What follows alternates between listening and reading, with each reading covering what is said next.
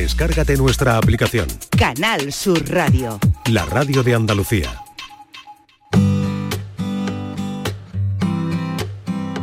La tarde de Canal Sur Radio con Mariló Maldonado. Empezaron los problemas, se enganchó a la pena, se aferró a la soledad. Ya no mira las estrellas, mira sus ojeras cansadas de pelear. Olvidándose de todo, busca de algún modo encontrar su libertad. El cerrojo que le aprieta le pone cadenas y nunca descansa en paz. Y tu dignidad se ha quedado esperando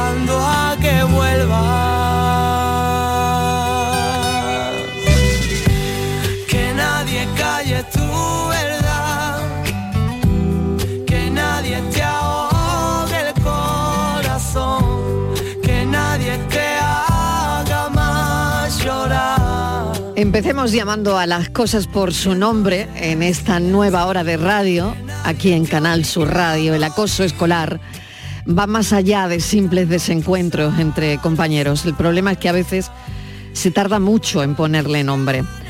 Vamos a hablar del acoso escolar y abordaremos el tema con sensibilidad, reconociendo la importancia de comprender y abordar estas situaciones con empatía. Cada historia detrás de un acto de acoso es única y trataremos hoy de arrojar luz sobre la necesidad imperante de analizar cómo tienen que ser los entornos educativos, ¿no? De entrada, seguros y respetuosos. Su destino va sin ser testigo de su lento caminar. Tienen hambre sus latidos, pero son sumisos y suenan a su compás. Alegría traicionera le cierra la puerta, no se sienta en su sofá y tu dignidad se ha quedado esperando a que vuelva.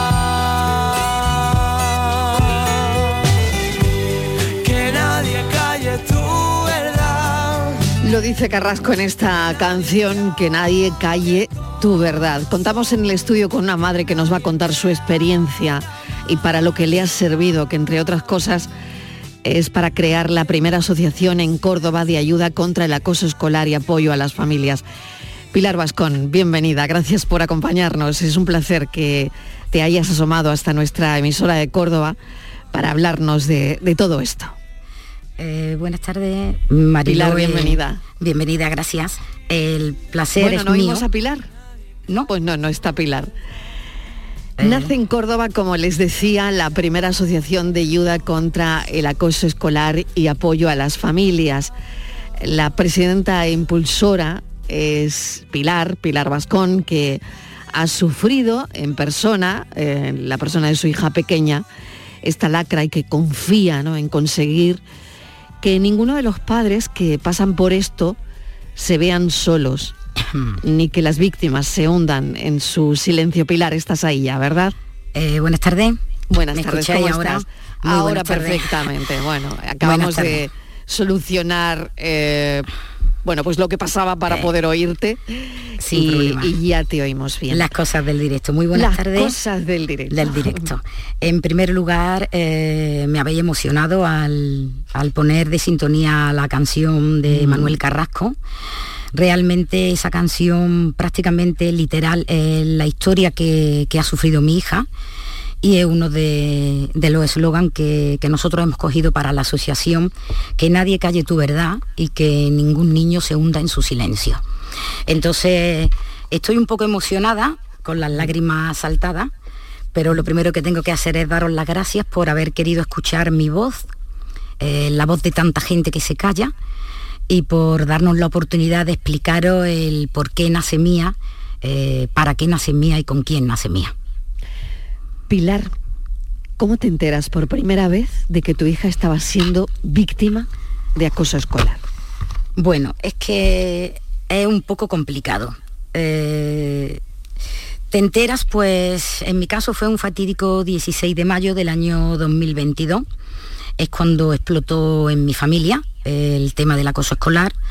Siempre algo impensable para, para una madre, porque es algo que uno cree que nunca le va a tocar y debemos de ser conscientes y consecuentes de que nadie está a salvo de ello, Mariló. Eh, ese día para mí fue muy duro, muy duro. Eh, yo me vi, me vi sola, sola me refiero sin que hubiera nadie que, me orientara, me escuchara, eh, me ayudara. Y ese fue el día que me juré a mí misma que haría lo posible para que ninguna madre se encontrara como yo me encontré en ese momento. Y sobre todo, para que ninguna familia viera a sus hijos como nosotros por desgracia hemos visto a la nuestra.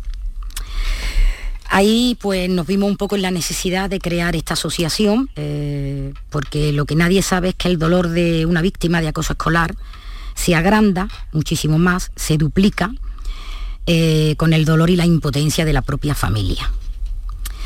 Eh, entonces, el día que te enteras es tremendo. Lo que, no, lo que no puedes pensar es que puede llegar a destruir. Te ha pasado a ti y que, que esto está pasando en tu casa, porque era lo, eh. que, lo que me estabas diciendo, Pilar, una cree que esto no le va a tocar, es decir, que oye el acoso, que lo oyes en los medios, que, que, lo oyes mm, eh. en la tele y, que ha habido una pelea a la puerta del instituto y que pero nunca piensas que esto te va a tocar.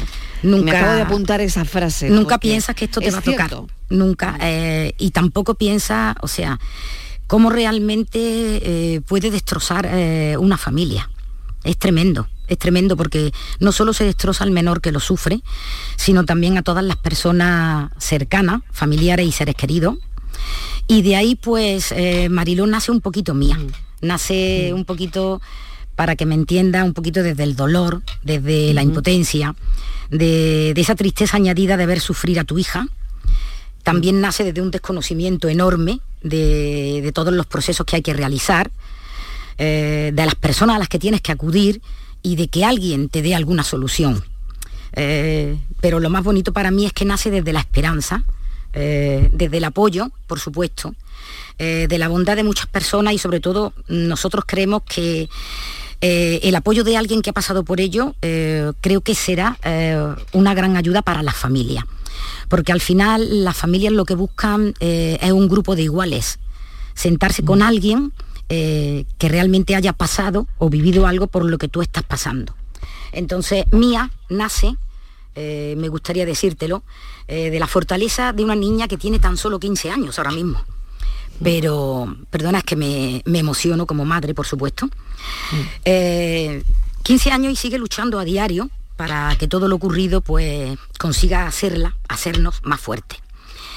Eh, está siendo así, de hecho. Sí. Pilar, que está eh, siendo así. Hay creada mía, una asociación, lo decía la primera de ayuda contra el acoso escolar y apoyo a las familias en Córdoba, ¿no? fíjate, ¿no? La primera eh, sí, es, primera asociación. Es que es una asociación eh, de ayuda a familias en situación de acoso escolar, porque el problema es que mm, en los centros escolares prácticamente lo que se divulga, centros escolares, medios de comunicación, es el problema del acoso escolar, pero nadie explica ni piensa lo que a raíz de eso puede suponer en una familia. ¿Qué supone? ¿Qué, ha supuesto para tu familia? Porque es importantísimo. Eh, esto afecta emocionalmente. Emocionalmente. A tu hija está eh, claro, ¿no? Por supuesto. Y, a, la familia, por supuesto. A la familia, por también, ¿no? Yo no sé cómo habéis manejado toda la situación. Pues mira, eh, te diría algo muy bonito. hemos aprendido a manejarlo con amor, porque me gustaría que todas las familias que tuvieran este problema supieran que el amor, el amor es la mejor medicina que existe ante esto. Estar juntos y continuar caminando junto a estos niños, para mí es la mejor medicina, medicina que existe. Así, así creo que lo hemos vivido nosotros en familia y creo que es algo muy importante, muy importante. Al final, Mía eh, no es otra cosa que realmente, fíjate hasta dónde eh, repercutió en nuestra familia, como me pregunta, porque la asociación se llama Mía, porque no es nada más y nada menos que el nombre que mi hija adoptó tras querer romper con todo su pasado y comenzar su nueva vida. El problema eh, es el aprender a perdonar, Mariló. Eso es muy complicado. Es muy difícil el llegar a perdonar. Yo, yo como madre lo he hecho, porque si no lo hubiera hecho, Mía no hubiera nacido. Porque hacer algo desde el odio, desde el rencor, no sirve de nada. Hay que hacerlo desde el amor y desde la ayuda siempre. Pero sí es verdad que esto es algo que a nosotros nos ha marcado nuestra vida, nos la marcará para siempre, pero no vamos a permitir, Mariló, que condicione nuestra vida, que es la diferencia. Y eso es lo que yo le quiero trasladar a la familia. Es algo que te puede marcar, pero no tenemos que permitir que los condicione. No pueden estar esos niños condicionados para toda su vida por lo que ha ocurrido. Eh, esa es la, base fundamental que me preguntabas, ¿qué ha supuesto para nosotros? Pues como familia una derrota, pero también como familia una unión tremenda, tremenda. Yo tengo otra hija eh, mayor, tiene 19 años, eh, nos pilló en plena selectividad de mi hija mayor. Imagínate para unos padres el apartar a esa niña de absolutamente todo porque mm. no queríamos que ella pues se enterara de lo menos posible, se estaba jugando su futuro y fue muy muy duro, la verdad que fue muy duro para nosotros, pero bueno, como bien te digo. Eh, Pilar, ¿cómo es la comunicación con, con tu hija sobre lo que ha ocurrido, sobre lo que le está pasando, sobre em, ahora mismo mm, el después, ¿no? el tiempo después. ¿Cómo es esa comunicación? Claro, es que, es que el después es muy largo, eh, claro. Marilo, claro. porque el después no es pasado mañana. Eh, la comunicación con mi hija desde primera hora, bueno, al principio ella ocultó en silencio eh, todo lo que ocurría. Cuando nosotros los descubrimos, pues esa es una de las gran luchas, es una de las cosas principales por las que nace mía, y es para dar voz a quienes gritan en silencio, que esa es la realidad. Hay muchos niños que gritan en silencio y mi misión, nuestro trabajo ahora mismo es esa, que nadie calle la verdad de esas criaturas ni de esa familia y que ningún niño se hunda en el silencio. La comunicación es muy importante, yo hablo con mi hija todo, también entiendo que cada familia y cada niño tiene una personalidad, un carácter, porque lo que sí te puedo decir que si mi hija fuera de otra manera y no hubiera tenido el apoyo, por ejemplo, en este caso de, Estefanía López, que es su psicóloga, eh, psicóloga, ahora te explicaré un poquito eh, las colaboraciones que vamos a tener en la asociación, que creo que es interesante. Ella sacó a mi hija del pozo en el que mi hija estaba hundida. Entonces, gracias a ella, a su psicóloga, eh, gracias al amor, como te he dicho antes, a la unión de toda la familia y al que es una niña muy, muy valiente, muy valiente. De hecho, ya quería venir hoy conmigo aquí y es una niña que tiene una fortaleza eh, especial y al final pues nos tenemos que quedar con eso, con el don que, cada uno tiene. Hay niños que se hubieran tirado eh, por una barandilla, porque no olvidemos que el acoso escolar mata. El día que a mí me entregaron a mi hija, estaba dando un paseo con una compañera de clase y en ese momento mi hija le, le comentaba a la compañera, por ahí me tiraba yo. En cambio, ella ha tenido la fortaleza de, de amarrarse, eh, unirse a nosotros, entiende perfectamente lo que ha ocurrido y solo dice una palabra, mamá, yo quiero justicia.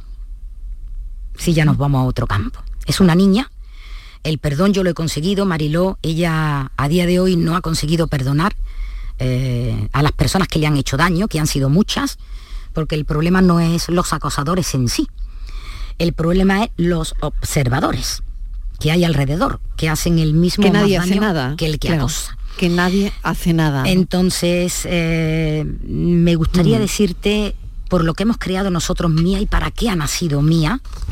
Eh, Mía ha nacido en nuestra ciudad, no sé si la primera, un 99,999 te lo diría. Yo te puedo decir que ese día yo entré a internet buscando ayuda en mi ciudad, no, no vi a nadie, no conseguí nada, nadie que me pudiera guiar nacemos con esa finalidad principal, que no es otra que la de asistir, eh, ayudar, conocer, asesorar, por supuesto, y guiar en todo lo necesario a las familias que sufren o que intuyen que sufren acoso escolar. Nosotros queremos dotar a esa familia de lo que yo no tuve, o sea, de herramientas para cortar el sufrimiento que es muy grande y las consecuencias, pues que esta lacra social, eh, porque es una lacra social que existe, y por desgracia Marilo cada vez va en aumento, Eh, eso es lo que nosotros queremos transmitir a la sociedad, cómo a través del acoso escolar tú puedes marcar incluso destruir a una familia. Queremos dar visibilidad a este problema intentando que no haya tanto ocultismo ante esto. Claro. Marilobo, porque hay te voy a preguntar, exacto, Dime. te voy a preguntar por eso ahora mismo, Pilar. Eh, tú te encuentras con el problema, tu hija se encuentra con el problema y ahora yo te pregunto, eh, bueno, porque me cuentas que no tienes dónde acudir, ¿no? Y que entras en internet para buscar ayuda, que tampoco lo encuentras. Bueno, eh, la interacción con el colegio para abordar el acoso. ¿Tú has sentido apoyo, un apoyo adecuado por parte Bueno, del que- profesorado, de la dirección del centro? Eh, Eh, no lo sé. ¿Qué, qué pasa con los centros? Eh, yo lo que pasa con los centros no lo sé. Eh, lo que sí sé que mm, normalmente, eh, en un 90% de los casos, pues las familias no encuentran ningún tipo de apoyo. Lo que se encuentra pues prácticamente vamos, a un ocultismo, podríamos decirle. Eh, quizás no sé si es que los propios centros escolares no tienen medios para, para ayudar o para coger el camino a seguir, aunque entiendo, entiendo y sé que existe un protocolo de acoso eh, marcado por delegación, por la Junta de Andalucía, el cual creo y entiendo que deben de cumplir todos los centros. No voy a entrarte en el tema personal de mi hija Mariló porque es un tema complicado, aparte de, de la creación de esta asociación. Lo único que te puedo decir que yo confío en la justicia eh, y una de las bazas de esta asociación precisamente es eso, de la mano de una empresa cordobesa, Juris Consulting, de la mano de José María Ruiz Mateo, pues vamos a ayudar a que eh, eh, las familias puedan llegar hasta el final, porque el problema es que la gente, no sé si porque se asusta, porque las asustan, no sé mm, la realidad cuál es. Sí te puedo decir que la gran mayoría de las familias con las que yo me he sentado es porque no se atreven a dar ese paso. Es muy complicado dar un paso hacia determinados centros escolares. Eh, hay mucha diferenciación entre un centro público, un centro privado. Mi hija, por ejemplo, ahora mismo eh, la cogieron en un centro público, es el Instituto Luis de Góngora, aquí en Córdoba. Tu hija cual- venía de un centro privado. Mi hija venía de un centro privado. Esto le pasó eh, en un centro privado. Correcto, esto le ha pasado. Le ha pasado en un centro, Centro privado. privado. Correcto. Y mi hija fue acogida. eh, Donde se puede pues, sospechar, perdona que te haga esta pregunta y que sea tan directa, sí. se puede sospechar que se trata de, mm, pues no lo sé, Mm, sé que la pregunta es difícil y la respuesta también, de ocultar mucho más todo esto. Pues no lo sé, Marilo. Tampoco me quiero avecinar a eso. Eh, ya te digo que no sé si es que en los propios centros escolares no existen los medios oportunos o bien las personas responsables en los centros escolares eh, no ajustan esos protocolos a lo que sería oportuno, no sé si por desconocimiento, por ocultar.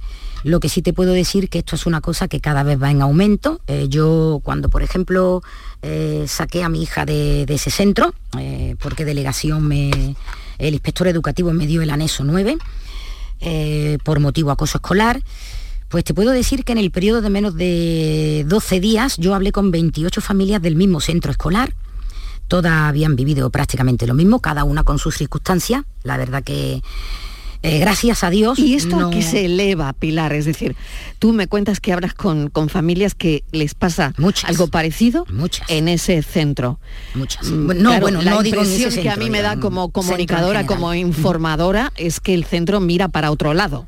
Si hay no familias que, que Yo- estás, claro, no yo lo que- sé, yo, tampoco yo- lo sé, pero yo no sé. si hay tanto, si, si los casos están ahí, Eh, claro, eh, hombre, casos bueno, hay en todos los colegios. Casos claro. en todos los- es verdad que hay muchísimos más casos en la escuela concertada que en la pública, eso sí es cierto, por estadística está comprobado, pero el problema es que mm, la gente se conforma, nos conformamos con sacar a nuestros niños de los centros escolares y aquí hemos terminado.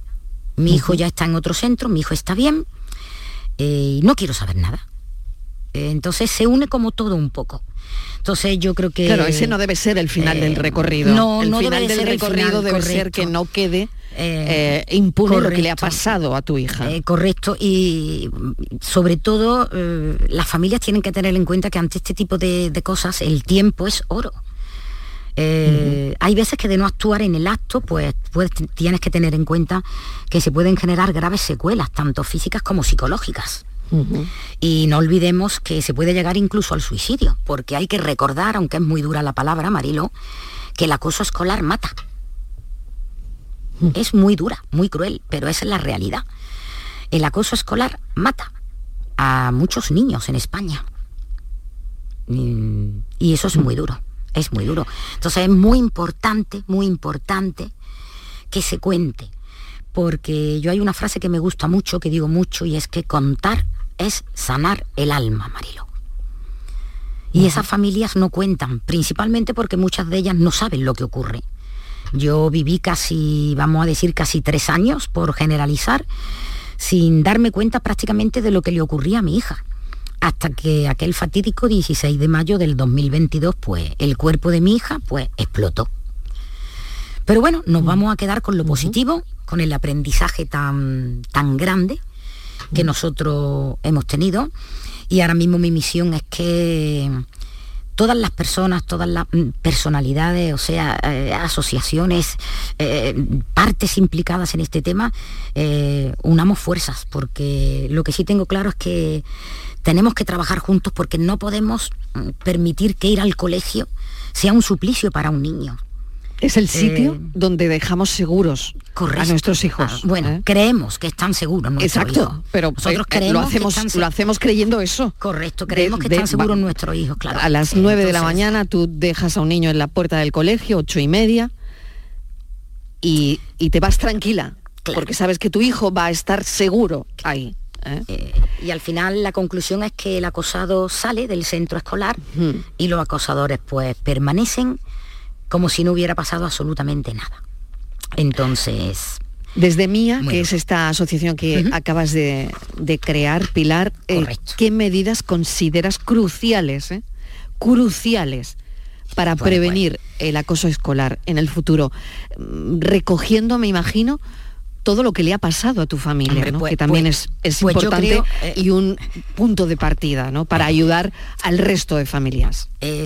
Hombre, es verdad que yo lo he vivido en mi propia experiencia personal, eh, lo he vivido, entonces yo lo que te pueda contar y como te puedo hablar es porque lo hemos vivido en primera persona, que al final creo que es lo más sencillo. No tiene uno que preparar nada porque lo has vivido en tus carnes, lo has sufrido, lo sigues sufriendo y lo seguiremos sufriendo, porque ya te digo que esto no es una cosa de un mes, de un año, ni de dos. Eh, yo te puedo decir que mi hija cuenta los días, tiene contados los días como el que está en la mili, de los días que hace que salió de ese centro escolar. Entonces, para mí, lo principal y lo primero que hay que hacer es ofrecer servicios de asistencia principalmente psicológica y jurídica eh, a esa familia. Nosotros los vamos a ofrecer mediante acuerdos con profesionales competentes, por supuesto, en nuestra ciudad.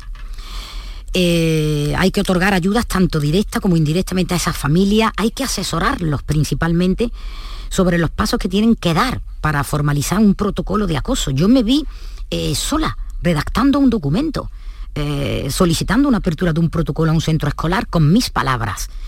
Entonces hay que asesorar a esa familia porque ahí los papás están muy, muy perdidos, muy, muy perdidos. Hay que impartir cursos, eh, conferencias, pero no cursos de explicarle a un niño lo que es el acoso escolar, no. cursos de que un niño acosado te cuente lo que tú has conseguido con su vida explicarle a un acosador lo que puede conseguir en una persona por lo que hace, preguntarle para qué lo hace, porque al final también me he sentado con la otra parte, por desgracia me ha tocado también, eh, pues la mayoría lo hacen por diversión, se sienten héroes y lo que sí te puedo garantizar que si el héroe desaparece, los secuaces se van. Entonces, eso, eso no se hace. Eh, nosotros tenemos que dar un contacto directo a esa familia eh, o sea, tanto al niño afectado como a la familia. Hay que intentar que las familias sepan que no están solas, que hay un grupo de iguales con ellos, que puede apoyarlos. Entonces, para mí eh, eso es muy importante. Eh, la psicología, ten en cuenta que no todas las familias, la seguridad social nos facilita la asistencia a psiquiatría, pero luego el, el, mismo psiquiatra cuando te atiende, pues te comenta que la niña debe ser tratada por una psicóloga tenemos que tener en cuenta la economía familiar de, cada persona, no todo el mundo puede pagar. Entonces, nuestra asociación va a estar ahí a través del gabinete de Estefanía López. Eh, ella es psicóloga jurídica sanitaria, es la psicóloga que ha tratado y sigue tratando a día de hoy a mi hija. Eh, ella va a prestar ese servicio a la asociación con un equipo multidisciplinar especializado para que estos niños eh, no tengan ese problema.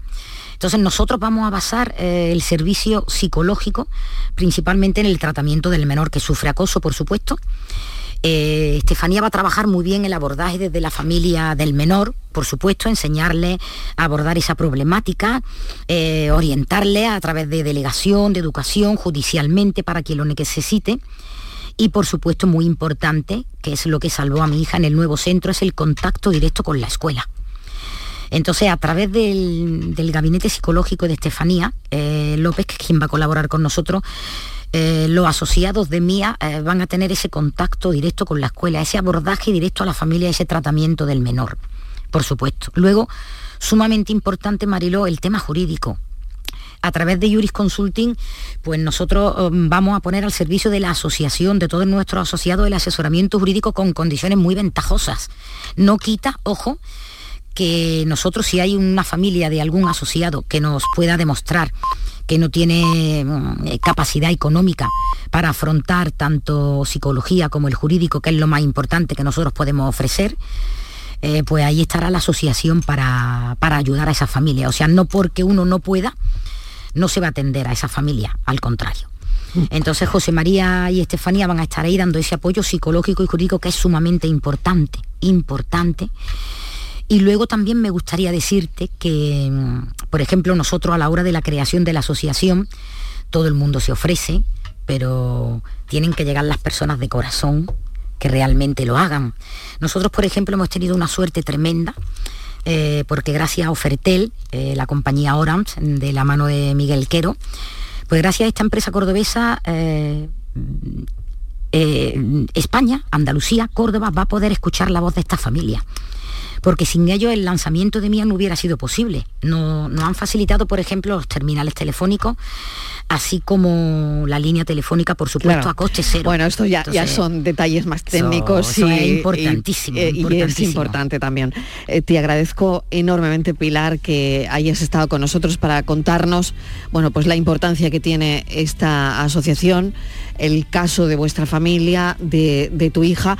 ¿Hay algún mensaje que nos está llegando a redes? Eh, por ejemplo, te leo uno. Quisiera decirles que es totalmente cierto lo que está expresando Pilar.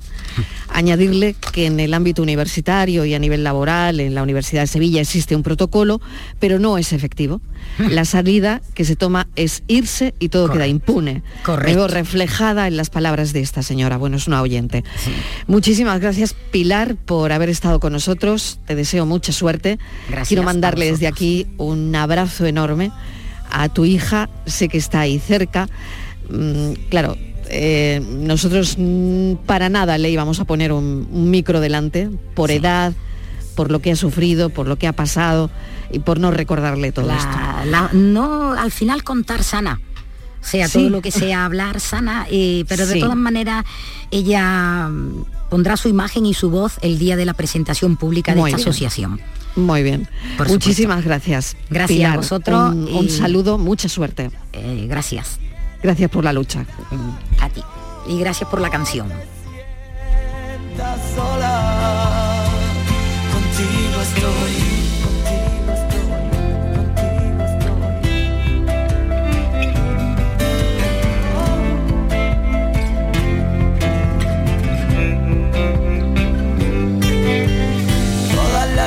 Del mundo iluminan tu vereda y cada herida la llena con el amor más profundo.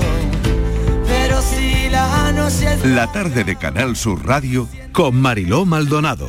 También en nuestra app y en canalsur.es. La vida es como un libro y cada capítulo es una nueva oportunidad de empezar de cero y vivir algo que nunca hubieras imaginado. Sea cual sea tu próximo capítulo, lo importante es que lo hagas realidad. Porque dentro de una vida hay muchas vidas y en Cofidis llevamos 30 años ayudándote a vivirlas todas. Entra en cofidis.es y cuenta con nosotros.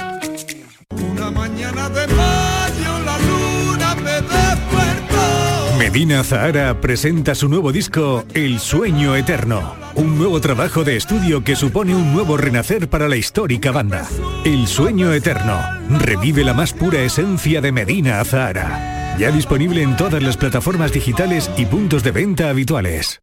En cofidis.es puedes solicitar financiación 100% online y sin cambiar de banco. O llámanos al 900 84 12 15. Cofidis, cuenta con nosotros. Canal Sur Radio.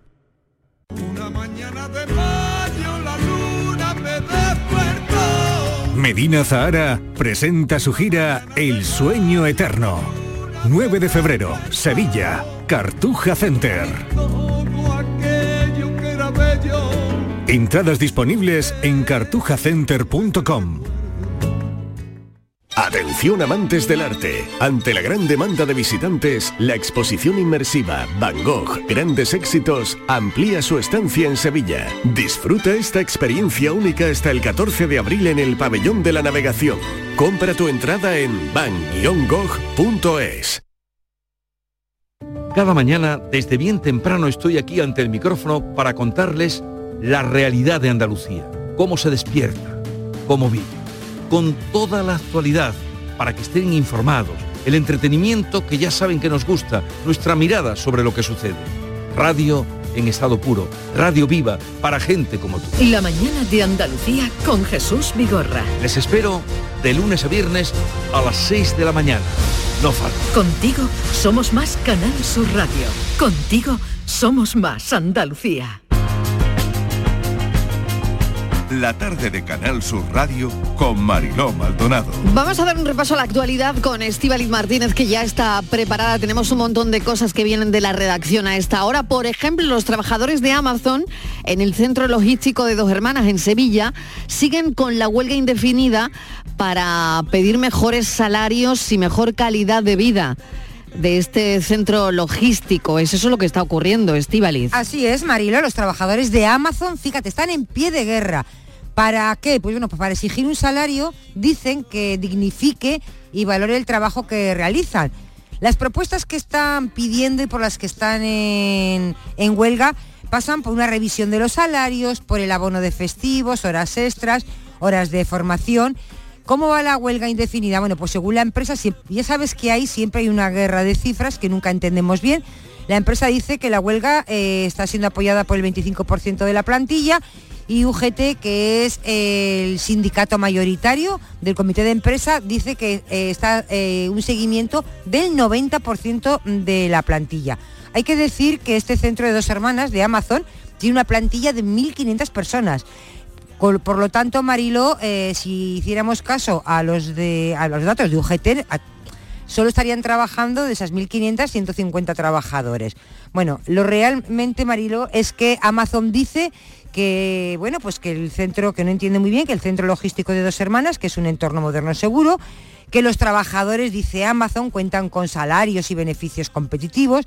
Dice también que los trabajadores que tienen un salario de entrada superior a los 1.400 euros mensuales, que está por encima de lo que dice el convenio colectivo y que además pues que tienen amplios beneficios, que tienen planes de pensiones, que tienen seguros privados. Esto es lo que dice Amazon pero parece ser que, los sindicatos y los trabajadores no están muy de acuerdo. Así que vamos a ver qué pasa y si sigue esa, esa huelga, hasta cuándo.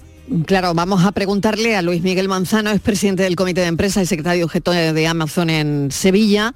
Luis Miguel, bienvenido, gracias por atender nuestra llamada. Hola, ¿qué hay? Buenas tardes. Bueno, cuéntanos un poco cuáles son esas razones específicas que han llevado al comité de empresa a convocar esta huelga indefinida de Amazon y sobre todo cómo está la situación a esta hora.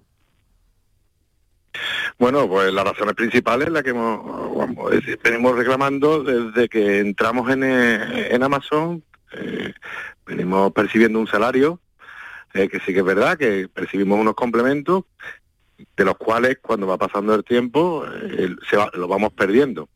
¿Qué es lo que ocurre? Incluso con la subida de categoría, a los tres años, según estipula el convenio de logística de aquí de Sevilla, pues pasaremos a mozo especialista, con lo cual el incremento económico que conlleva eso. resulta que eso también es absorbido. Entonces, con las subidas correspondientes de convenio del 5% que, que hemos tenido este año, eh, no la absorben. Eh, al final eh, la repercusión económica es que nosotros nunca vamos avanzando eh, con el dinero. Si al principio tienes un salario, pero después ese, ese salario va menguando porque se va absorbiendo los complementos que tenemos. ¿Y hasta cuándo eh, pensáis mantener la, la huelga, Luis Miguel? Eh, no sé si mm, al final mm, pues los trabajadores eh, van a continuar, quieren continuar. ¿Cómo está la situación? Bueno, los trabajadores lógicamente sí quieren continuar porque lógicamente estamos hablando, eh, aparte de económicamente, estamos hablando también de incumplimiento de convenio, incumplimiento de ley. Eh, lo único que nosotros desde el primer momento estamos dispuestos y predispuestos a cualquier negociación con la empresa y a sentarnos a, llegar a algún punto que podamos llegar a un acuerdo. Eh, por, por parte de la empresa es que lo que ofrece a nivel económico es, es irrisorio. Claro, es lo que te iba a preguntar, ¿no? ¿Cuál es la, la disposición, Luis Miguel, del comité de empresa ahora mismo para dialogar, para negociar, qué han puesto sobre la mesa, ¿no? Mm, No sé, porque por, por lo visto todo lo que han puesto o lo que hayan puesto no, em, no satisface las demandas ¿no? que tenéis. No, claro, bueno, ellos, no- ellos prácticamente han puesto poco. Nosotros le hemos dado alternativas. La alternativa, eh, como bien he dicho antes, eh, este año que ha pasado, con la subida del convenio del 5% de enero a septiembre, eh, hemos tenido una absorción de cerca de 600 euros según, según turnos que sean parciales o sean totales. Eh, nosotros lo que queremos es una compensación.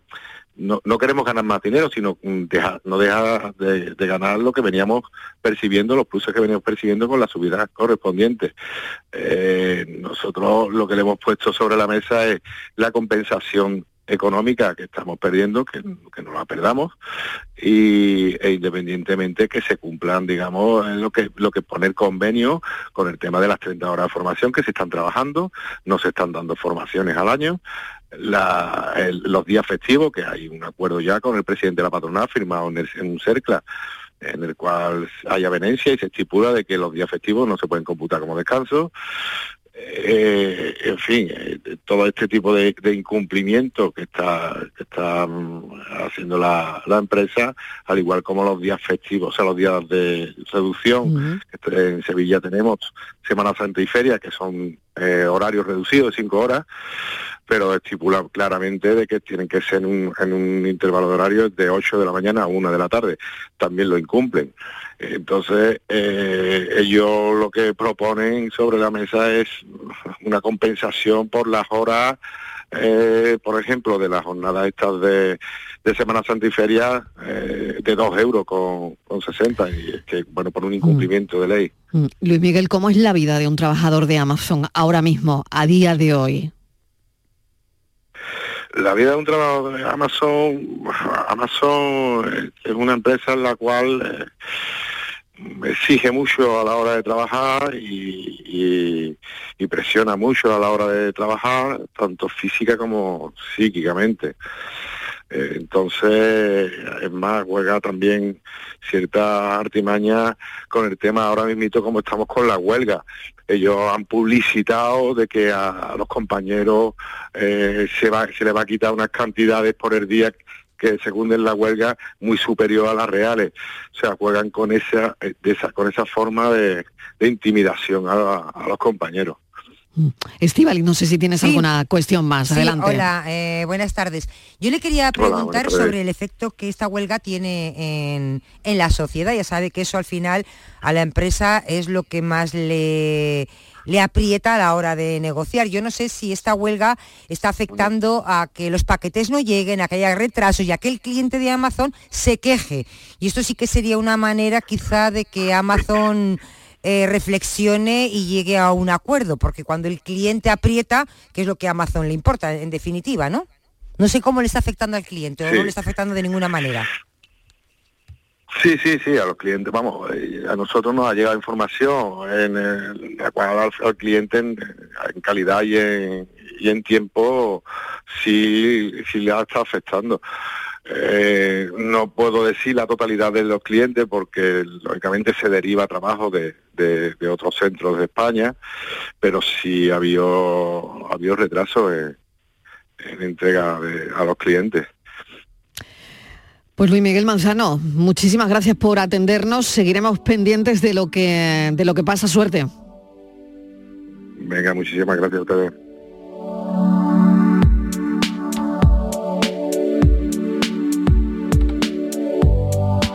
Prohibido fumar, prohibido el paso, peligro de muerte no se permite respirar. Se prohíbe ir al infierno, entretenerse, querer o quererse.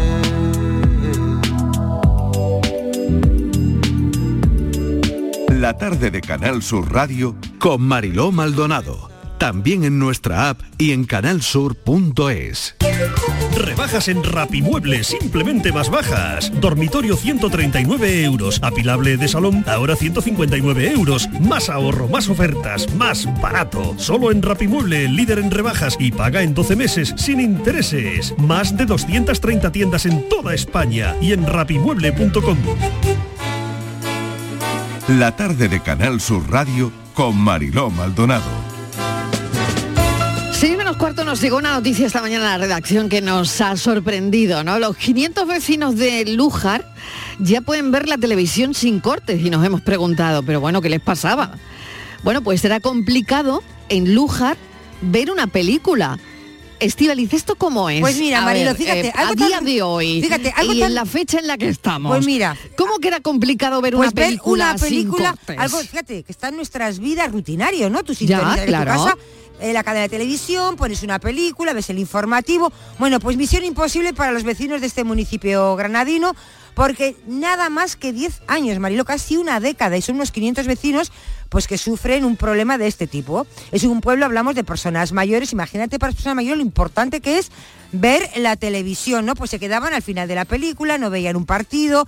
Bueno, pues increíble en el 2024 que un pueblo, que pueblo de, un país como el nuestro no tuviera televisión. Sí es verdad que se encuentra en una zona montañosa y, y se intentó en un momento determinado cambiar el repetidor para ver si solucionaba el problema, pero nada, Mariló, que el problema no se solucionaba.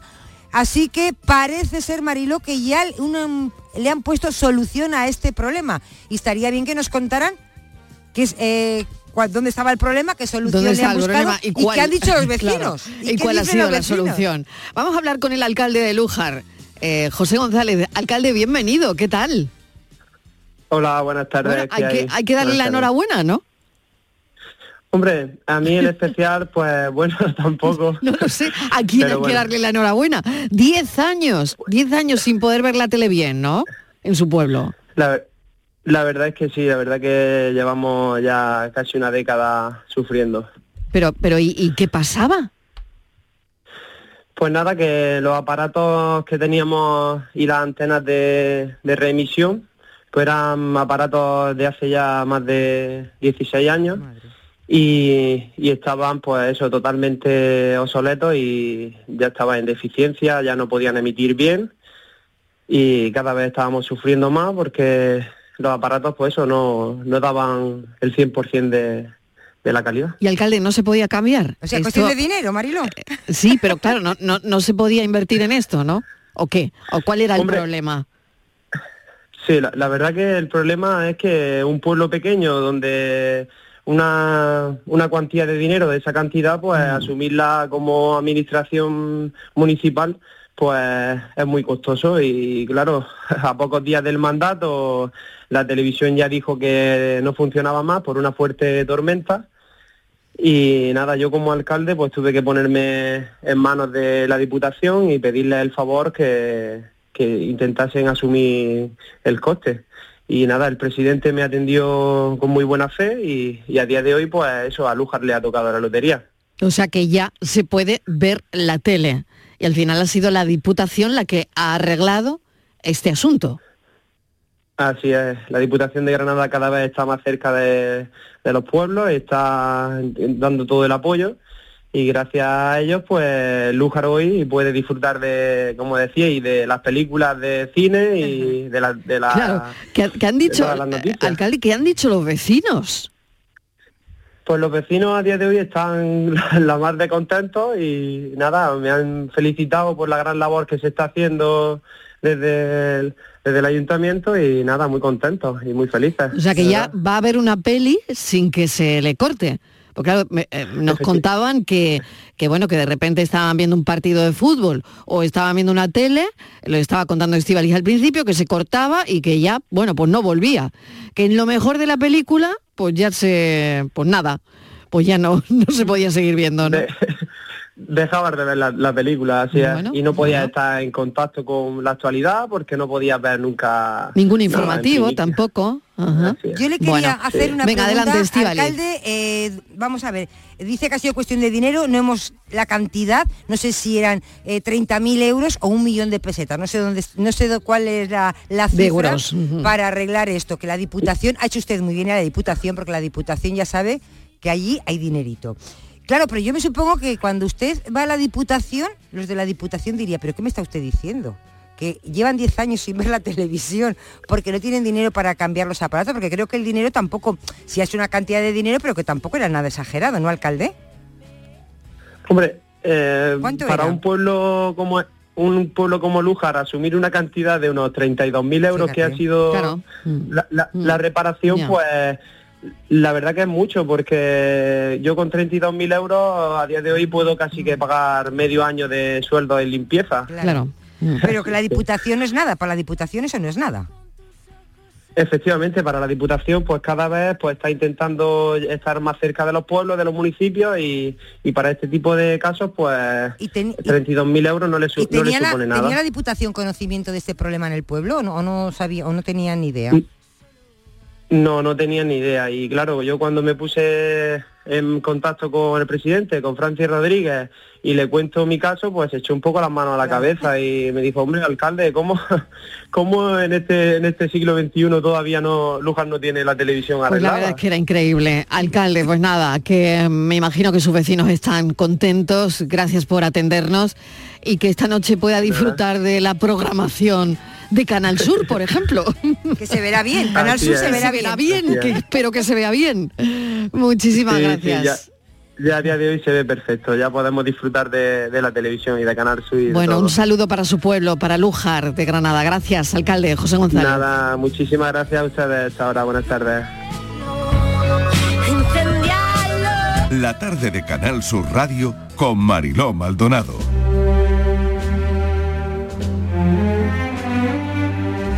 Y nos queríamos detener en esta otra historia. El Ministerio de Cultura ha concedido la medalla de oro al mérito de las bellas artes a la Asociación Gremial de Arte Sacro de Sevilla.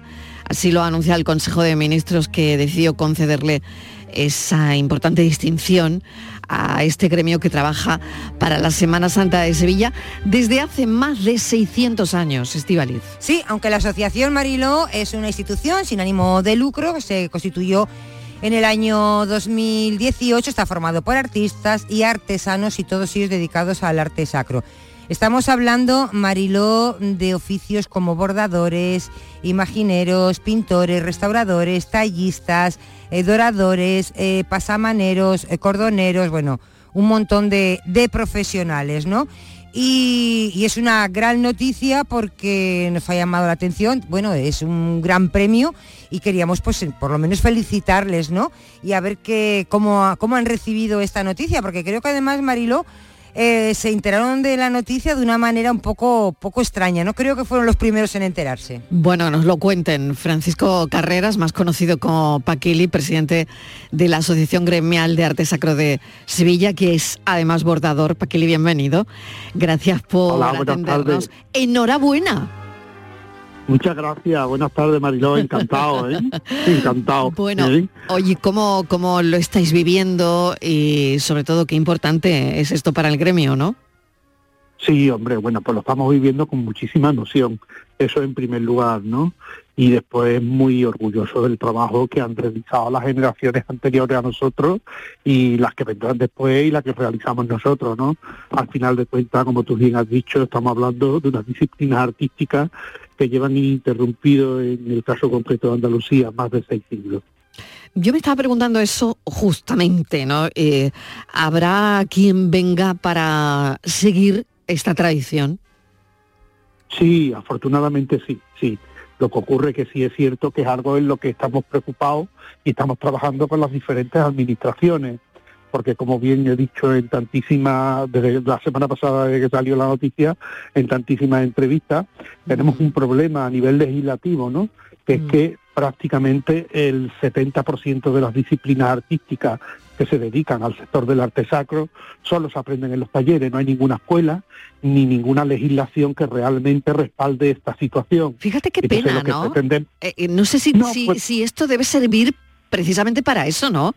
Para que Hombre, eso es se creen escuelas, ¿no? Donde la gente pueda es- seguir este oficio, que lo es y muy importante para Andalucía, ¿no?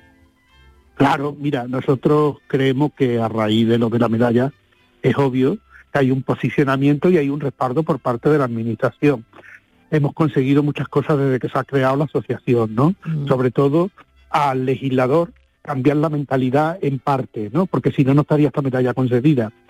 Pero todavía nos queda mucho que hacer. Lo que sí es cierto que pretendemos recuperar algo que se hacía antiguamente y que actualmente no se puede hacer por los costos que tiene, es recuperar la figura del aprendiz, pero que tenga una cobertura legal y que se le pueda dar un diploma que pueda ejercer después con un reconocimiento. Eso actualmente no existe. Hemos llegado a un acuerdo con la Consejería de Educación y estamos trabajando en ello. Pero hay algunas cuestiones que dependen del gobierno central y como bien sabes, las cosas a partir de, la, de Andalucía en el resto de España, pues quizás se entienden de otra forma y tenemos que hacer un poco de docencia entre todo para que esto cambie y el futuro esté asegurado y con unas pautas de excelencia que es lo que pretendemos mantener. se debe entender como lo que es, ¿no? Lo que estábamos comentando y, y lo que es, pues es eso, ¿no? Es un, eh, un- un- un gremio que trabaja desde hace más de 600 años, ¿no? Para, eh, pues eso, ¿no? Y, un gremio tan importante y que genera tanto, ¿no? Desde turismo a todo lo demás que sabemos que genera la Semana Santa, ¿no? Hombre, que nosotros somos parte del alma de Andalucía, Claro. somos parte de la historia de Andalucía. Tienes que tener en cuenta que todo el patrimonio que hay a nivel religioso lo hemos creado los artistas del arte sacro. Sin duda. Y que verá que esto no tiene nada que ver a una cuestión que es fundamental, que es que hay mucha gente que creen que esto pertenece a la iglesia. Nosotros somos artistas que afortunadamente la mayoría trabajamos gracias a que las hermandades y la iglesia han confiado en nuestro talento, pero no tiene ninguna connotación religiosa, somos artistas. ¿eh? Lo que ocurre que es real que el potencial de, de que tenemos de clientes son las hermandades y de las cuales nos sentimos muy orgullosos. Pero nosotros hemos contribuido a que el patrimonio que se ve en todas las catedrales, en todas las iglesias, todo el patrimonio que procesiona, que sirve de escaparate de Andalucía y que vienen tantísimos miles de personas a verlo, pues nosotros hemos contribuido a eso, con lo cual lo importante es que ahora la gente tome conciencia de la importancia que tenemos en Andalucía, que somos la potencia mundial del arte sacro y que tenemos que enorgullecernos y trabajar para que las generaciones futuras sigan ese sendero, pero con un cambio a nivel legislativo, que es lo importante. Estivali, no sé si tienes Sí, alguna cuestión más. precisamente, sí, buenas de tardes, señor. Carreras. Iba a preguntar precisamente eso, ¿no? De que Andalucía es la primera potencia mundial de unos oficios que yo creo que son únicos en el mundo, que solamente se dan aquí. Sí, sí, sí, esto es verdad. Y hay que, hay que, primero, verás tú, esto se mantiene, se ha mantenido gracias a la Semana Santa, si no hubieran desaparecido. ¿eh? Claro. ¿Qué ocurre? Que en Andalucía tenemos, pues desde hace siglos, esa capacidad de creación precisamente pues, pues por esta cultura a nivel cofrade y a nivel patrimonial, ¿no? Ten en cuenta que nosotros, parte de la eclosión nuestra es como consecuencia del descubrimiento de América, por el oro que venía, por la plata que venía. ¿Eh? Entonces, a partir de ahí se fue creciendo en todas las provincias. Es verdad que antes de la guerra civil empezaron a desaparecer talleres en el resto de Andalucía, pero en Sevilla están mantenidos. Y ahora, afortunadamente, en otras provincias, pues llevamos ya 30 o 40 años que se han vuelto a recuperar. Tenemos un tejido que es único en el mundo y que es mirado por las grandes firmas internacionales. Te puedo decir, ahora que la gente descubrió a través de Dior, cuando se hizo el pase de modelo, exacto. que precisamente trabajamos, trabajamos bordados, muchísimos ¿no? artistas, Claro. eso es, muchísimos, y no solo los bordados, sino los orfebres también, Exactamente. lo- la cerería, Bueno, pues también se ha hecho una exposición, se hizo una exposición de Homo Faber el año pasado en Venecia, donde estuvimos presentes, se ha hecho la exposición con 50 artistas internacionales en el Castillo de San Jorge en Sevilla, donde había más de veintitantos artistas dedicados al arte sacro, sacado de su contexto, o sea, sacado de lo que realmente hacen, porque nosotros los bordadores no solo podemos bordar lo que es a nivel de arte sacro, Podemos bordar, como ya lo hemos demostrado, con Dior, yo trabajo con Loewe, trabajo con Del Pozo, hay bolilleros que trabajan con Dior, que trabajan con otras firmas internacionales, orfebres que trabajan con firmas internacionales para aderezos, para el mundo de la decoración, la ebanistería. Ahora mismo tenemos artesanos del arte sacro que han dado el salto y están trabajando para la Catedral de Notre Dame, recuperando el cupulín de madera, por ejemplo, ¿no? Y te puedo enumerar, te puedo enumerar tantísimas disciplinas que no solo ya hacen arte sacro, sino que afortunadamente tenemos una mano tan cualificada artísticamente que es reclamado por otras disciplinas que no tienen nada que ver con el arte sacro. Qué interesante Eso es riqueza para esta ciudad. Qué riqueza, claro que sí. Francisco Carreras, me quedo sin tiempo, pero oye, yo quiero hablar contigo de esto tranquilamente un día, te vienes a las 5 y, hablamos de, mil cosas que tienen que ver con esto. Si te llamamos para darte y para daros la enhorabuena al gremio. Así que muchísimas gracias, un beso enorme y cuídate mucho. Muchas gracias, Mariló. Un fuerte abrazo para toda Andalucía. Un abrazo enorme. Gracias. Lo dejamos aquí, Estivaliz. Muchísimas gracias y enseguida el espacio por tu salud después de las noticias.